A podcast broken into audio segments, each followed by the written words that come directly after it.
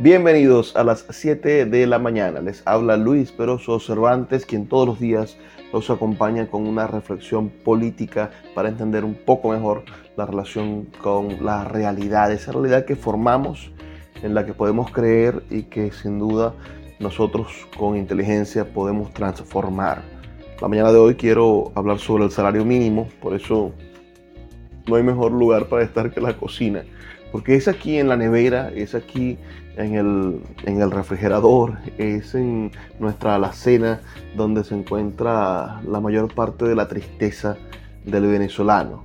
Muchísimos venezolanos en el año 2016, 2017, eh, hasta en el 2018, emprendieron un viaje indecible, un viaje, bueno, épico, terrible, inenarrable, digamos, a que, fue capturado en, las cámaras, en documentales, en películas recientes, por ejemplo, Simón ah, ah, retrata el hecho de que miles, sino millones, quizá medio millón o un millón de venezolanos, se fueron caminando del país. Eso no, se veía desde, desde las patanas esas gigantescas llenas de migrantes sirios uh, huyendo hacia Europa o bueno, lo que sucede ahora con Yemen, por ejemplo, un país que está verdaderamente en guerra y que está exportando migrantes de manera acelerada.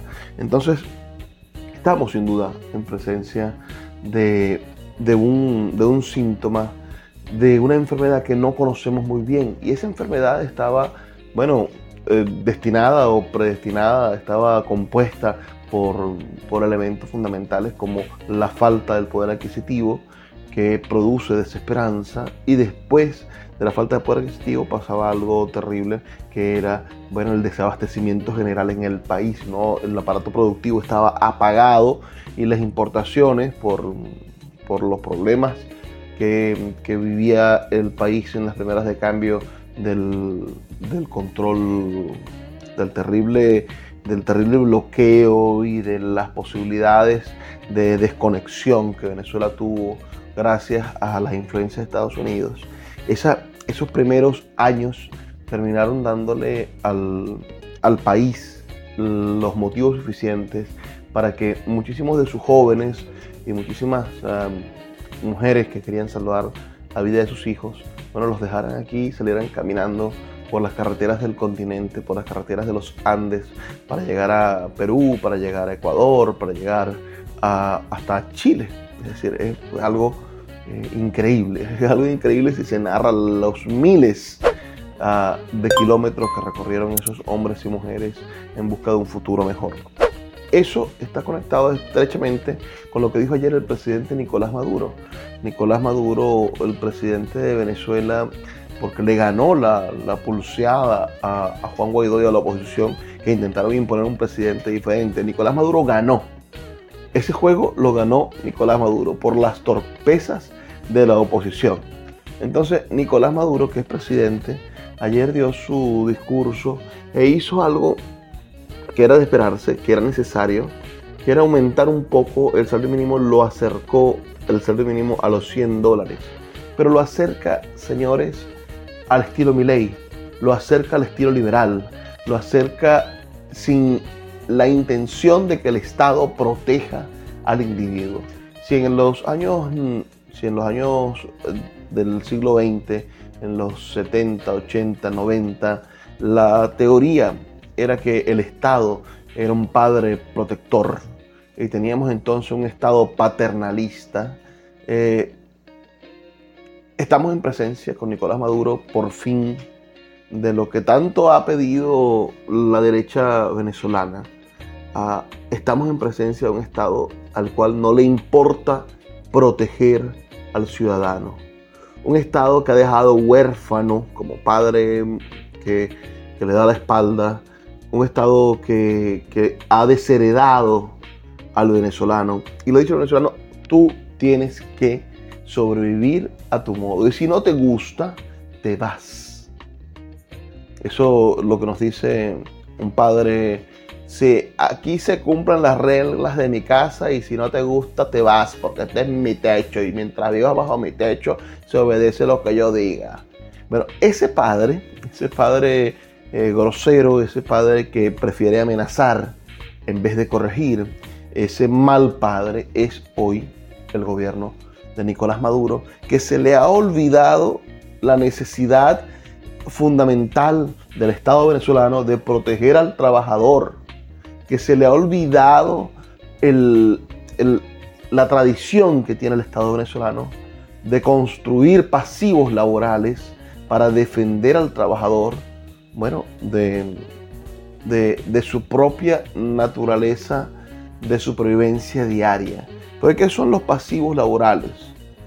Son la manera en la cual el Estado le dice o obliga al patrón, a la persona que tiene mayores capacidades económicas, a que ahorre en nombre del ciudadano, del trabajador común. Eso pone de manifiesto, claro, un Estado paternalista, que es, como les decía hace un minuto, que es a lo cual se opone Javier Milei, el presidente de la Argentina, que es el, ejemplo contrario, claro, ideológicamente hablando a Nicolás Maduro, pero se parecen muchísimo en la práctica política.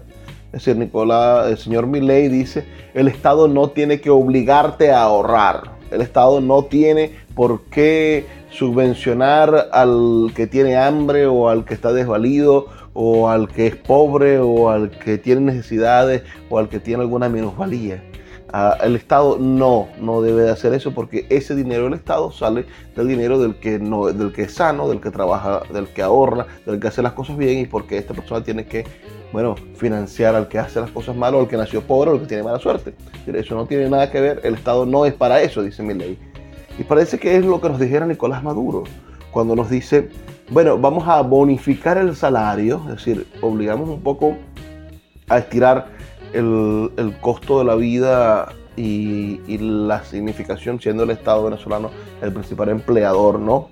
Ah, vamos a, aumentar un poco la remuneración que usted está recibiendo, no lo suficiente, no lo digno, no lo que usted necesita, sino un poquito, a las 100 dólares, pero no lo voy a obligar a ahorrar. Si usted quiere ahorrar, si usted quiere tener prestaciones, si usted quiere tener una vejez digna, etcétera, etcétera, etcétera, no cuente con el Estado. No cuente conmigo, cuente usted con su propia necesidad. Si usted quiere tener salud, bueno, no cuente con el Estado. Cómprese un seguro privado con esos 100 dólares que yo le voy a dar. Usted aparta 20, si la salud le parece más importante, y cómprese un seguro privado en alguna de las clínicas estas que ofrecen ahora medicina privada de emergencia. Entonces, el Estado poco a poco, sistemáticamente, en estos últimos seis años de Nicolás Maduro, le ha ido dando la espalda al venezolano. Tú vas a los hospitales y ya los hospitales no son completamente gratuitos, casi no tienen nada. Ya el Estado no invierte en hospitales. ¿Cuándo fue la última vez que Nicolás Maduro hizo una, una cadena para decir que había comprado un tomógrafo?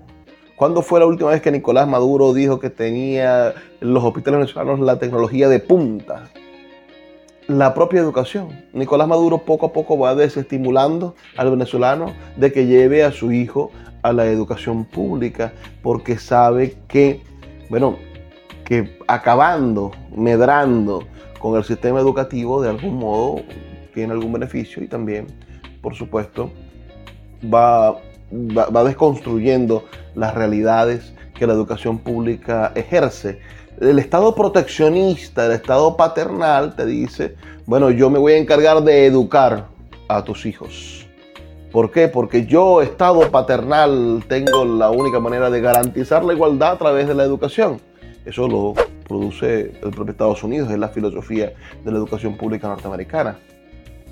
Nicolás Maduro te dice, si tú no educas a tu hijo en tu casa, si tú no le enseñas la tabla de multiplicar a tu hijo, si tú no te preocupas por educar a los tuyos en, la educación pública, lo vamos a pasar igual. Llegarás a estos grados de no saber leer como pasa hoy, que tú agarras un muchacho de bachillerato en la calle y le preguntas, mira, ¿cuánto es 7 por 8? Y no saben decirte cuánto es 7 por 8. ¿Por qué? Porque tenemos una profunda, gigantesca ignorancia y una dependencia al aparatico, al celular, tanto de profesores mal pagados que, que no están preparados para ser profesores, algunos, y por otro lado de estudiantes verdaderamente vergonzosos que no hacen ningún esfuerzo por estudiar, precisamente porque el Estado bajó el nivel de, de exigencia porque no tiene recursos para exigir y después porque verdaderamente le importa muy poco si un muchacho tiene conocimientos o no tiene conocimientos. Cuando la realidad en la calle no es que tú obtengas el papelito chimbo ese del bachillerato, donde ni siquiera ves inglés ya porque no hay profesores de inglés en los liceos, sino que ese papelito chimbo no vale nada si tú no tienes el conocimiento en la mente. Y es el gran problema de las universidades, donde está la tecnocracia, donde la gente cree que por tener un título universitario verdaderamente sabes algo y eso no es significativo y no es real. El conocimiento depende de algo diferente a la titulación. Bueno, pero divago un poco en el sentido en el que Nicolás Maduro ha dicho para todos nosotros el día de ayer y ha reafirmado que a él verdaderamente no le importa proteger al ciudadano, no le importa proteger al venezolano, que se acabó el Estado paternalista, que se acabó el Estado rentista paternalista. No sé si ustedes recuerdan a Aristóbulo Isturiz cuando era vicepresidente de la República, que dijo que se acabó, y, lo decía siendo vicepresidente de Nicolás Maduro, que se había acabado el Estado rentista, que había que acabar con el Estado rentista, cuando él, bueno, había sido un gran promotor e impulsor de la responsabilidad que tenía el Estado con la transformación del individuo a través de la educación, por ejemplo. Entonces, el chavismo cambió de rumbo político. El chavismo es de derechas. El chavismo es la institución de derechas más importante del mundo o de Latinoamérica después de Javier Milei. Tienen más medidas proteccionistas, más medidas de, rescate y de la izquierda, de, la, de la propulsión de la izquierda a un hombre que llamamos de derechas como, como el presidente Bukele, que el propio Nicolás Maduro. Nicolás Maduro es más de derecha que Bukele. Entonces, estamos, en, estamos atrapados en un falso discurso de la oposición que acusa a Nicolás Maduro de ser comunista, de ser bla, bla, bla, bla, bla, cuando en la práctica, bueno, está generando políticas de derecha crueles contra el pobre y que solamente tienen como medida proteccionista, bueno, esos mm, pírricos bonos de la patria y de vez en cuando cuando llega la bolsa claca las comunidades caraqueñas donde se pasa hambre pareja. Y después está el, el, diálogo absurdo de los no alineados, del antiimperialismo, etcétera, etcétera, etcétera, que no es sino un discurso simbólico, un discurso ah, absurdo de, la, de, la, contemporaneidad, porque vivimos en una aldea global y las eh, relaciones con los imperios bueno, dependen de nuestra capacidad para mm, desarrollar intereses económicos comunes en, diferentes regiones. No quiero decir que Estados Unidos no, no torpedee el desarrollo económico o los intereses de, las naciones soberanas, pero nosotros hemos eh, caído en la trampa eh, innecesaria de quien podría ser nuestro aliado estratégico, tenerlo siempre, o en los últimos 22, 23 años, como enemigo político, por un motivo ideológico, pero no de práctica política ni de práctica económica, cuando hoy tenemos una práctica económica liberal, tenemos una práctica económica de derechas, aún así tenemos un discurso ideológico que nos aleja de nuestro principal socio económico, político y regional, aunque parece que Maduro está enmendando el capote. Los maestros con 100 dolaritos, ahora los que estén en el más alto escalafón quizás ganen un poco más. Nosotros, los que trabajamos por fuera, los que trabajamos en la, en la empresa privada, bueno, entendemos y sabemos que la ley de la oferta y la demanda es una ley más robusta que la constitución. Así que lo que pasó ayer dejó al descubierto lo que ya sabíamos. A Nicolás Maduro no le interesa el pueblo venezolano ni el beneficio del trabajador. No es un presidente obrero, es un presidente que defiende los intereses de una clase política y de una clase económica que es impuesta por el propio chavismo. ¿Cuáles son sus opiniones? ¿Ustedes creen que con 100 dólares del salario mínimo la gente va a poder comer, se va a poder alimentar o va a haber alguna mejora en la economía venezolana? Me gustaría saberlo.